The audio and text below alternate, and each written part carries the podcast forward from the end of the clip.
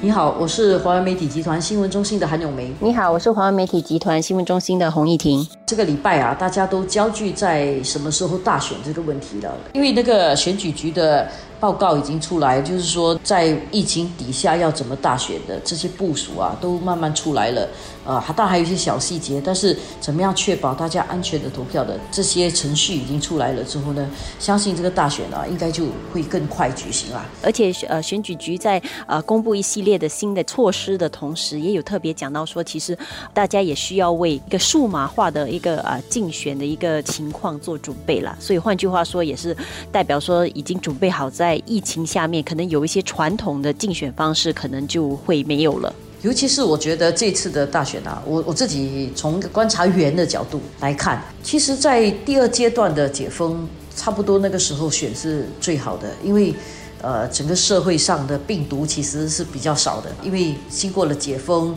呃，而且活动可以开始增加。然后病毒比较少，然后这个时候选呢比较没有病毒在那边传染给我们，在这个选时候选是比较好的。如果拖久一点的话呢，我们不知道疫情会不会有下一波。如果下一波再来的话，我觉得我们的社会啊大概不堪再一次经受再一个阻断措施啊，整个经济受不了，人们的心理其实也开始受不了。所以呃，在第二阶段。来选呢是比较合理的，我觉得会在第二阶段中期可能就是选举的最好的时间，所以在这种情况底下，那些安全措施就变得很重要。他考虑的好几样东西其实都是蛮一脉相承的，就是给年长者啊健康上面比较受到注意的呃一个特别的投票时段，让他们去投票，这样可以呃减少他们感染的风险。然后另外就是每个人有一个固定的时间去，在做 contact tracing 也比较容易。就万一有人感染了，这样至少知道那两个小时里面去投票的人，这个范围会比较缩小。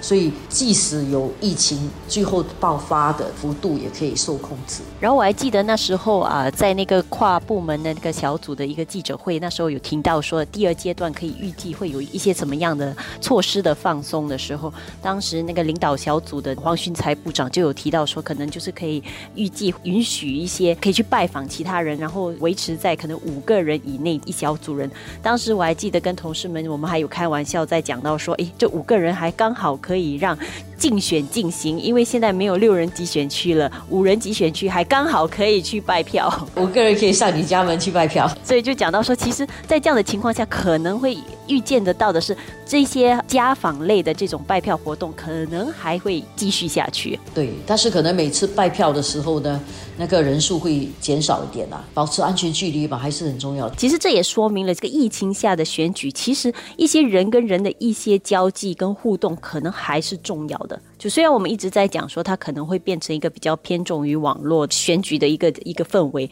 但是一些人与人的接触的一些活动，想必还是不能少的。尤其是老实说，这个世界啊，数码原住民可以投票的人数还是远远的少过不是数码原住民的人。因为数码原住民大概就是现在二十一岁可以投票的人来讲啦，二十一岁可能到三十出头的人是这些是数码原住民，那些四十岁以上的肯定都不是数码原住民，但这些人肯定比这个二十一岁到四十岁之间的人多很多，所以这个选举再怎么样讲说是一个啊数码为主的选举，它不可能是一个完全网络选举，它一定还需要实体。对，然后如果我们讲到说，如果特别是说年长一代就。更就是一倾向于他们还是会习惯一些传统的一些竞选活动。如果说这一次真的是大型的那种竞选集会没有办法举行的话，其实一些这种小规模的一些接触，可能对他们来讲就更重要了，因为他们不一定说很擅长上我们一般习惯的一些网络平台去呃获取这样的一些信息。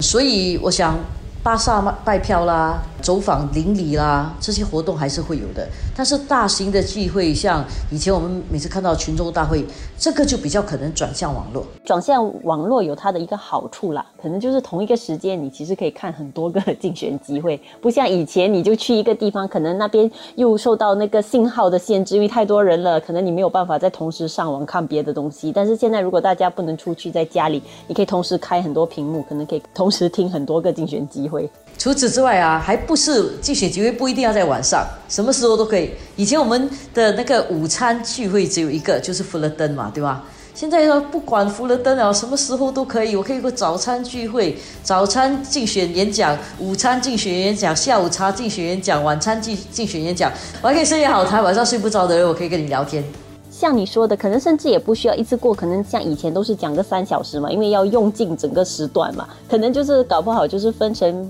一个小时一个小时这样一整天碎片化的开讲，而且很残酷啊，因为哦，如果你在 Facebook 上面看的话，你还可以知道同时几个人在看，过后还可以调整，明天可以换一个时段再试试看，倒不一定要是个固定的时间了。所以我觉得整个这个网络的策略啦，都挺有趣的。当然，有人就会担心说，那些非网络原住民啊，他们会不会不习惯上网看直播？我慢慢觉得这个问题可能也随着冠病疫情，大家习惯上有点改变。因为好多七八十岁的老人家，我们身边很多长辈啊，他们其实都在看早报的节目，所以。我觉得可能在网上看直播这个东西也不是那么散这么罕见，所以我们要打个广告了。重点是他们的这些东西要在呃早报的平台上看得到，这样的话就可以已经接触到那些观众了，他们已经习惯上我们的平台了。对啊，因为我们的 UV 啊，客气的讲的至少都有两百万，所以这个平台还是会受人家。注意的很多老人家，其实在这段时间已经懂得上网了，这是一点。但是有一点，上网还是有个门槛啦，